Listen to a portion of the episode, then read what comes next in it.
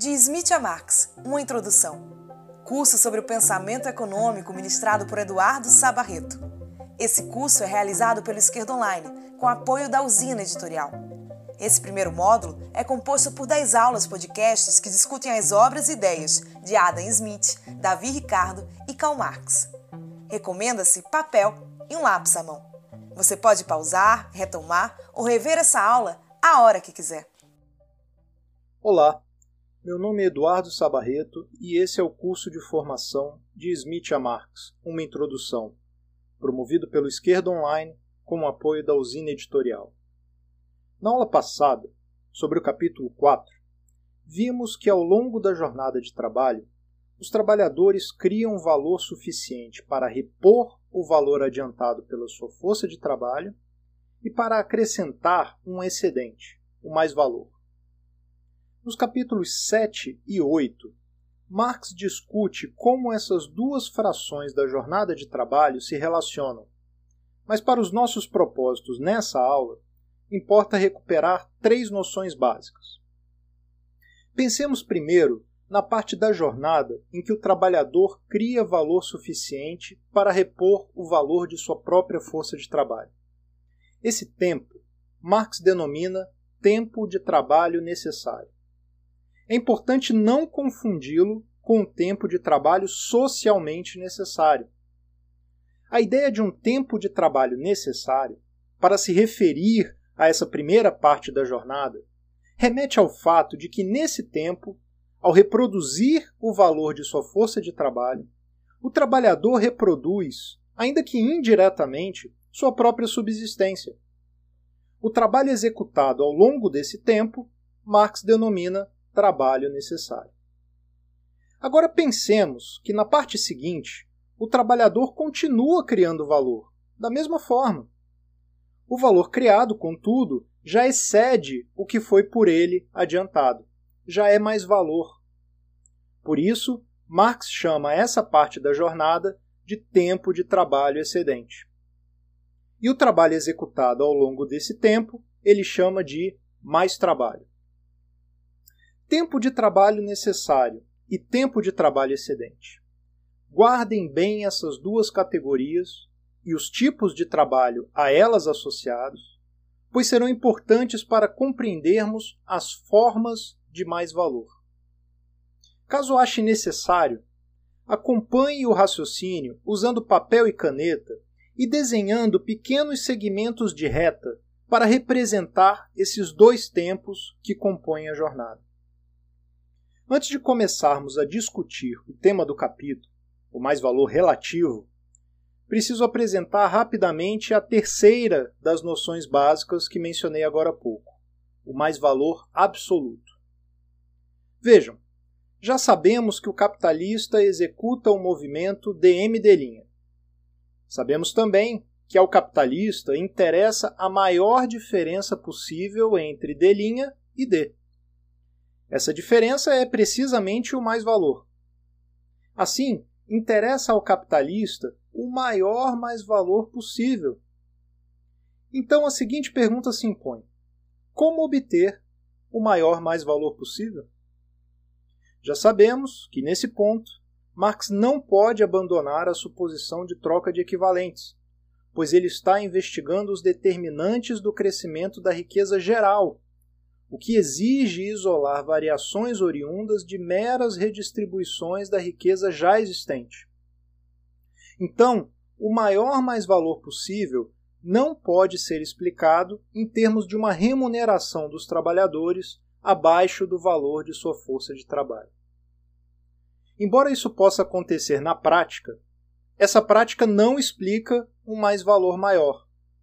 Explica apenas um ganho mais elevado do capitalista em função de uma perda, na mesma proporção, do trabalhador. Assim, o valor da força de trabalho precisa ser pago e o trabalho necessário precisa ser executado ao longo do tempo de trabalho necessário para repor esse valor.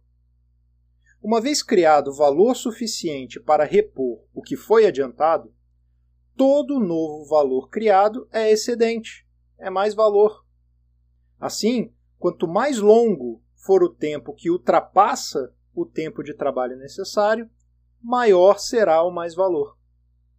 Ou seja, o mais-valor pode ser ampliado pela ampliação do tempo de trabalho excedente. Como nesse momento do raciocínio o tempo de trabalho necessário está dado, a ampliação do tempo excedente é obtida pelo prolongamento da jornada. Essa é a forma de extração de mais-valor que Marx chama de mais-valor absoluto. Três coisas podem, desde já, ser afirmadas.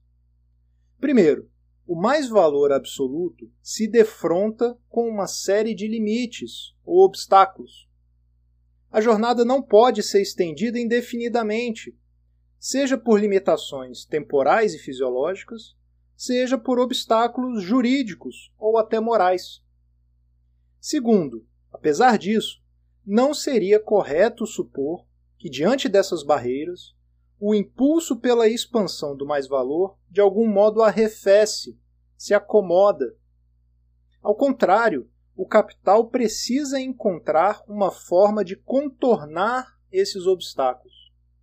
Assim, a terceira coisa que pode ser dita é que, diante das dificuldades crescentes de ampliação do tempo de trabalho excedente pelo prolongamento da jornada, torna-se cada vez mais necessária e relevante a ampliação do tempo de trabalho excedente pela redução do tempo de trabalho necessário. Essa forma de ampliação do mais-valor é denominada por Marx de mais-valor relativo. O que significa esse deslocamento das diferentes frações da jornada? A redução do trabalho necessário corresponde à redução do tempo que o trabalhador leva para reproduzir o valor de sua força de trabalho. A redução, portanto, do tempo que o trabalhador produz indiretamente suas condições materiais de existência. A redução, portanto, do tempo que o trabalhador trabalha para si. Mais que isso, a essa redução, como vemos, corresponde uma expansão do tempo de trabalho excedente. Isso é, uma expansão do mais trabalho, aquele trabalho pelo qual não é dado equivalente nenhum. Como resultado, temos, conforme diz Marx, abre aspas, a parte do tempo que o trabalhador até agora utilizava para si mesmo é convertida em tempo de trabalho para o capitalista. Fecha aspas. Isso porque a mudança que gera a expansão do mais-valor decorre não do prolongamento da jornada, mas de sua nova divisão entre trabalho necessário e mais trabalho. Deve ficar claro, para que o ponto fique bem compreendido, que a determinação da duração de cada uma dessas parcelas de trabalho é distinta por um lado, o valor dos meios de subsistência determina o valor da força de trabalho, e o valor da força de trabalho determina o tempo de trabalho necessário. Por outro lado, o tempo de trabalho excedente é determinado pela duração da jornada e pelo tempo de trabalho necessário. Vejamos a importância disso com uma ilustração simples. Acompanhe com papel e caneta. Suponha que a jornada seja de 12 horas e o tempo de trabalho necessário seja de 8 horas.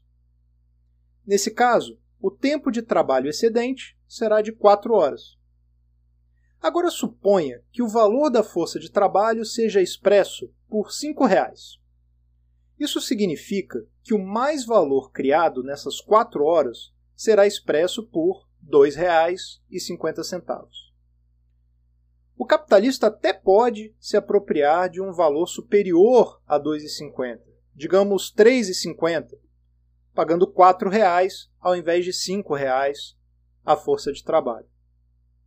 Mas esse resultado estaria sendo alcançado pelo pagamento da força de trabalho abaixo de seu valor.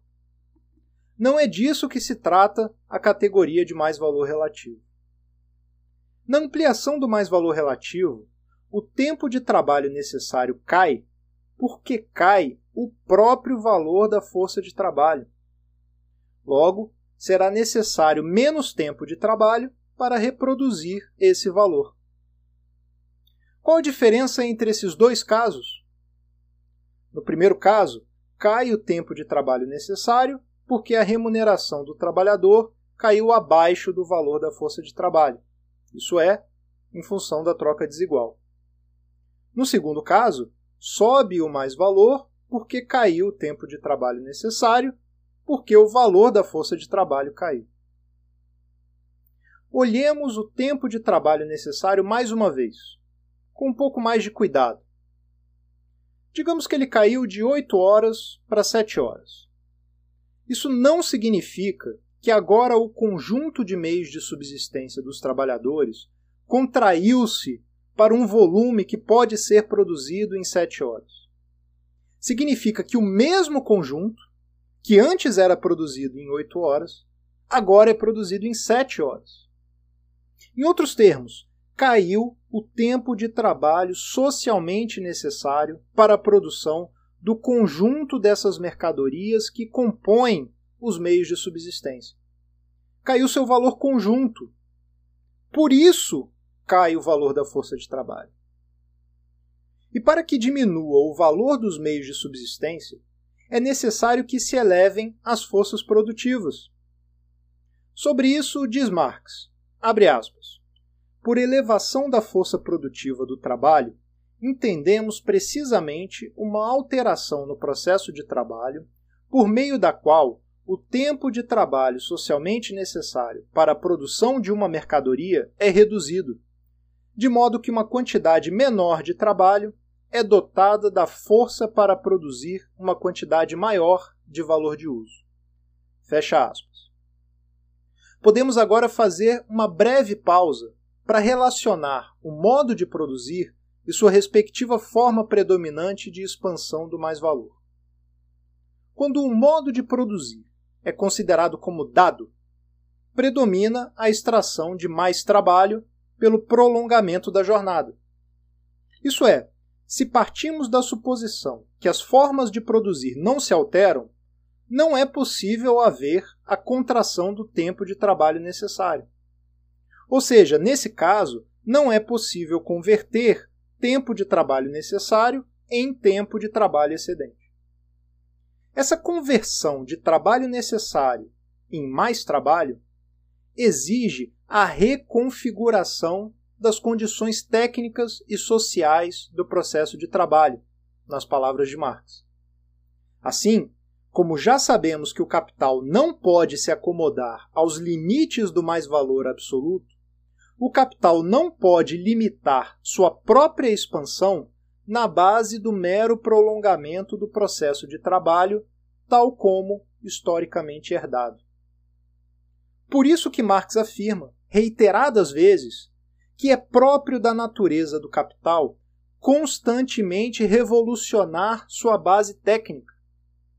Acompanhem a seguinte recuperação do raciocínio em cinco passos.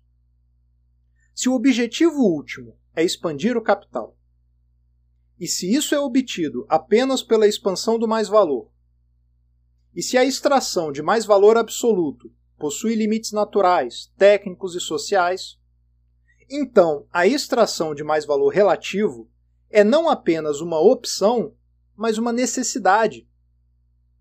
E sendo o mais valor relativo uma necessidade, a elevação das forças produtivas também é uma necessidade.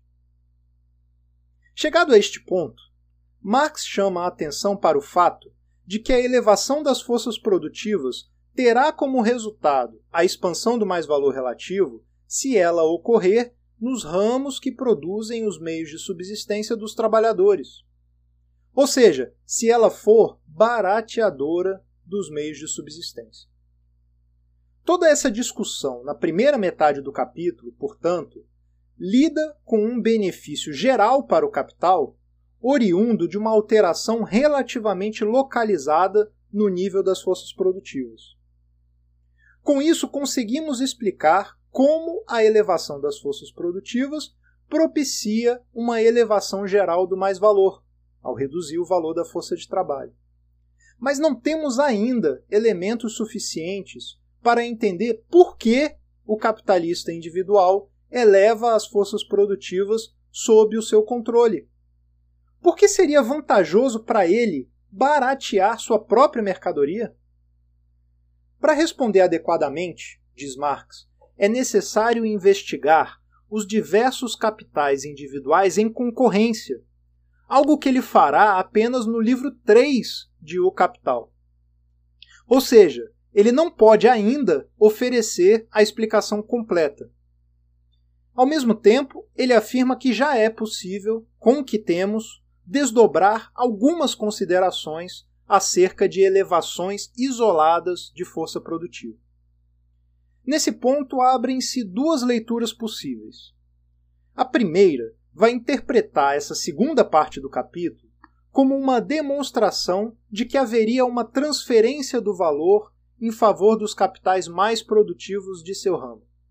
Ou seja, os capitais mais produtivos se apropriariam de uma quantidade de valor maior do que a que efetivamente produzem. E os capitais menos produtivos se apropriariam de uma quantidade de valor menor do que a que efetivamente produzem. Essa é, sem dúvida, a interpretação predominante. Creio, no entanto, que ela está incorreta, pois se ela supõe apropriação superior e inferior ao valor produzido, ela exige romper com um raciocínio apoiado na troca de equivalentes. Não me parece que Marx faria isso sem avisar, e num estágio da reflexão ainda tão distante do momento em que ele efetivamente suspende a suposição da troca de equivalentes, no final do capítulo 8 do livro 3. Por isso proponho uma segunda leitura. Como ela é pouco usual, vou carregar essa parte da exposição de citações diretas, retomando o capítulo exatamente do ponto em que Marx se coloca esse novo problema. Logo após apresentar o mais valor relativo, Marx afirma o seguinte: aspas, Se, por exemplo, um capitalista individual barateia camisas por meio do aumento da força produtiva do trabalho, isso de modo algum implica que ele tenha em vista reduzir o valor da força de trabalho, e com isso o tempo de trabalho necessário, portanto, mas na medida em que acaba por contribuir para esse resultado, ele contribui para aumentar a taxa geral de mais valor. Fecha aspas. Ou seja, o resultado, que é o mais valor relativo, não coincide com a finalidade que leva o capitalista a aumentar as forças produtivas sob seu comando. Indo adiante, ele faz a ponderação que já vimos. Abre aspas. Não nos ocuparemos por ora do modo como as leis imanentes da produção capitalista se manifestam no movimento externo dos capitais, impondo-se como leis compulsórias da concorrência e apresentando-se à mente do capitalista individual como a força motriz de suas ações. Porém, esclareçamos de antemão só é possível uma análise científica da concorrência depois que se apreende a natureza interna do capital. Fecha aspas. Não por acaso ele só faz isso no livro 3. Mas há algo que já pode ser dito, com base no que já foi apresentado. Abre aspas. No entanto, para que se compreenda a produção do mais valor relativo com base apenas nos resultados já obtidos, devemos proceder às seguintes observações. Fecha aspas.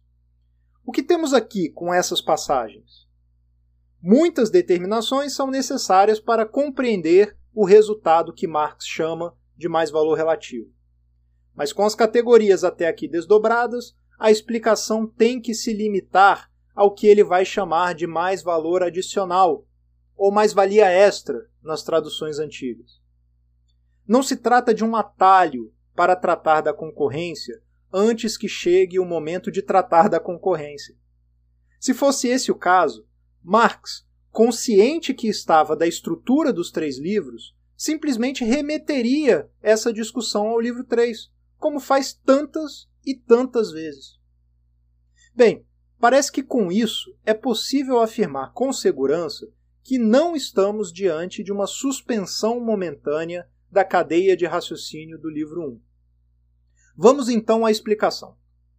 Depois de supor uma duplicação das forças produtivas sob um capital particular e mostrar a duplicação das unidades produzidas e a redução do trabalho empregado por cada unidade, diz ele, abre aspas, o valor individual dessa mercadoria se encontra, agora, abaixo de seu valor social, isto é, ela custa menos tempo de trabalho do que a grande quantidade do mesmo artigo produzida em condições sociais médias.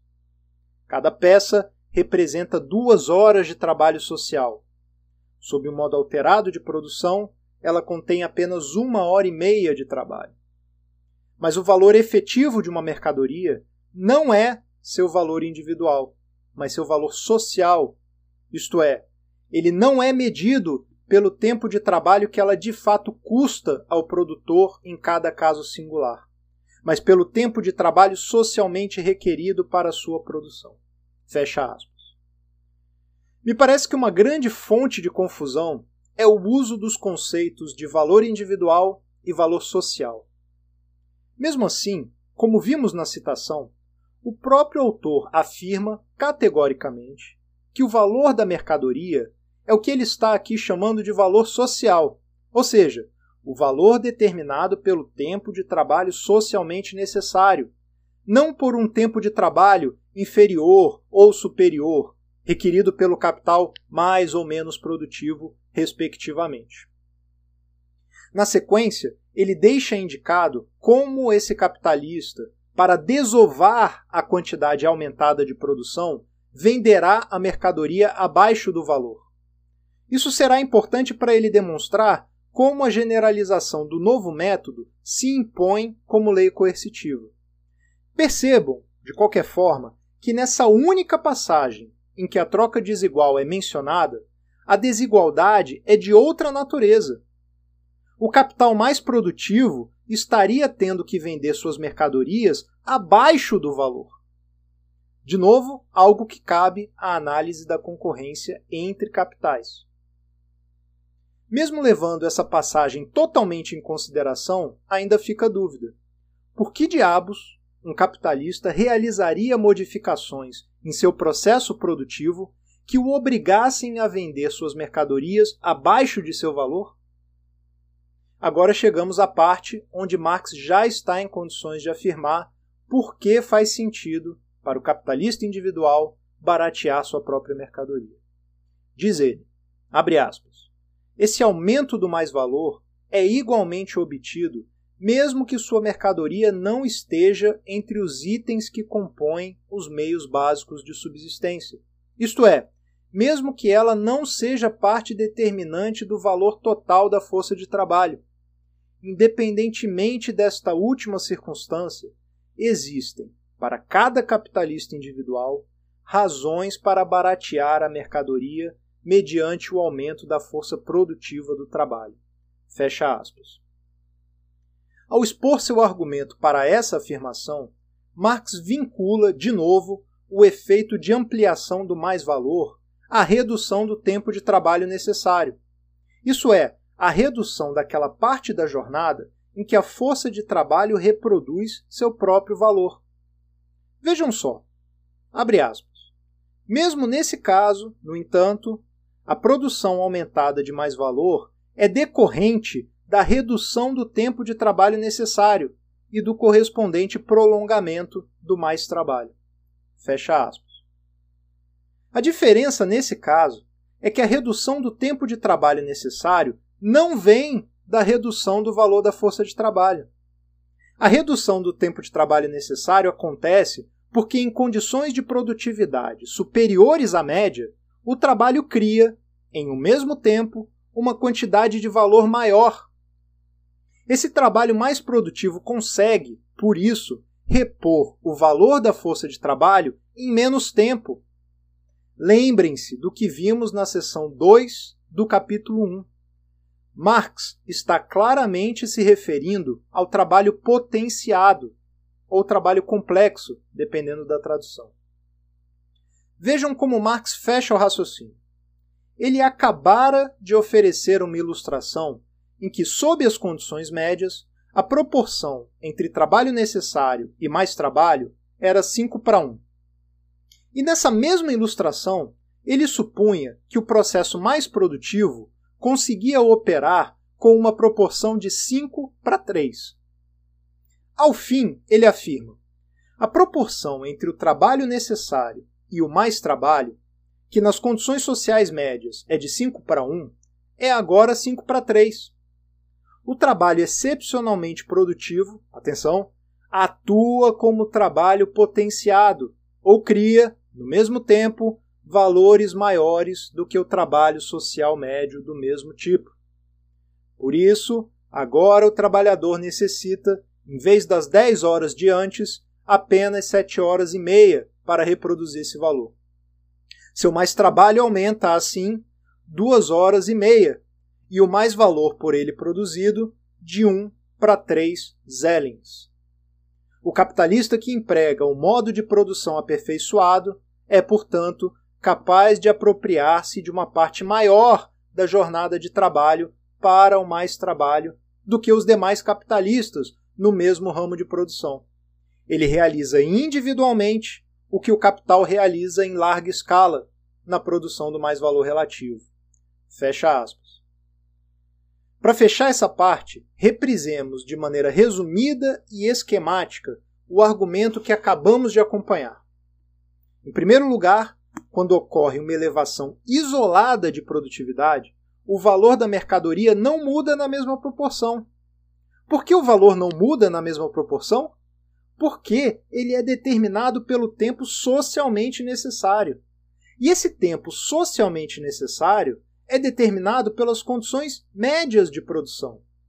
Ou seja, a variação da produtividade de um capital individual isolado pode até alterar essas condições médias e o tempo socialmente necessário, mas nunca provocará uma alteração na mesma proporção. A variação isolada de produtividade sempre será maior que a variação do nível médio de produtividade. Suponhamos, para facilitar a visualização, que o valor da mercadoria não muda. Em outros termos, suponhamos que a variação isolada de produtividade tem um impacto negligenciável na média. Para o capital individual que passou a operar com maior nível de produtividade, a nova situação é a seguinte: produz-se um número maior de unidades, e cada uma delas ainda possui a mesma grandeza de valor que antes. De saída, podemos notar que a quantidade total de valor criado em um tempo determinado aumentará exatamente na mesma proporção do aumento do número de unidades produzidas.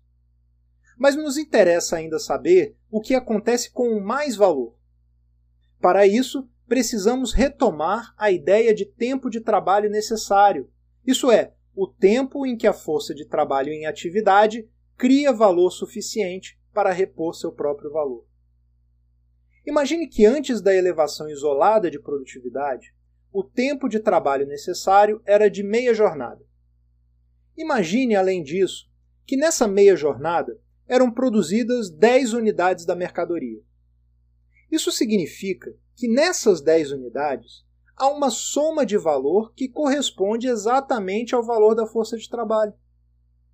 Quando ocorre a elevação de produtividade, cada uma das unidades produzidas ainda terá a mesma grandeza de valor. Isso significa que o valor das 10 unidades ainda corresponderá ao valor da força de trabalho. Agora, no entanto, com a maior produtividade, essas 10 unidades são produzidas em menos tempo com isso, para os trabalhadores operando nesse processo mais produtivo que a média, o tempo de trabalho necessário diminuiu.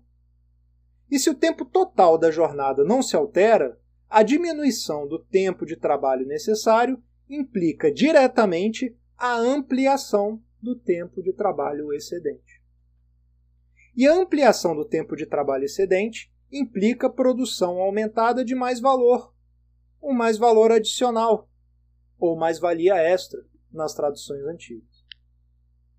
Com esse raciocínio e as passagens que vimos citadas do capítulo, me parece que a interpretação mais rigorosa é a seguinte: O trabalho com produtividade acima da média atua como trabalho potenciado. Ele cria maior massa de valor em um mesmo tempo. E como o valor que o capital paga a essa força de trabalho continua sendo o mesmo, aumenta também a massa de mais valor. Agora, é preciso ressaltar: tanto na primeira leitura, que trata o mais valor adicional como transferência de valor, quanto na segunda leitura, que trata o mais valor adicional como criação potenciada de valor, esse mais valor adicional desaparece à medida que as formas mais produtivas de produzir são generalizadas. O motivo é simples. Quando os melhores métodos são generalizados, as condições médias de produção se reconfiguram. Com isso, cai o tempo de trabalho socialmente necessário e, portanto, cai o valor de cada unidade produzida. O trabalho que antes era excepcionalmente produtivo, agora é simplesmente trabalho executado sob as condições médias. Antes de encerrar, percebam que o capítulo 10 já nos dá elementos suficientes para enunciar outra conclusão importante, bastante concreta e prática. A lógica do mais-valor relativo nos mostra que na sociedade capitalista, a economia de trabalho, isso é, a redução do tempo de trabalho necessário, não tem como objetivo a redução da jornada de trabalho. Ou seja, não tem como objetivo a criação de tempo livre. O objetivo que impulsiona e norteia a elevação das forças produtivas é precisamente encurtar a parte da jornada que os trabalhadores trabalham para si, ainda que indiretamente, para, em decorrência disso, aumentar a parte que trabalham para o capitalista, criando excedente, criando mais valor. Com isso, encerramos nossa discussão sobre o capítulo 10. Mas não custa reforçar, como faria Obi-Wan Kenobi. Esses são seus primeiros passos. A riqueza categorial apresentada por Marx em O Capital tem muito mais a oferecer à nossa crítica da sociedade capitalista. Nos vemos na live de encerramento do curso. Até lá!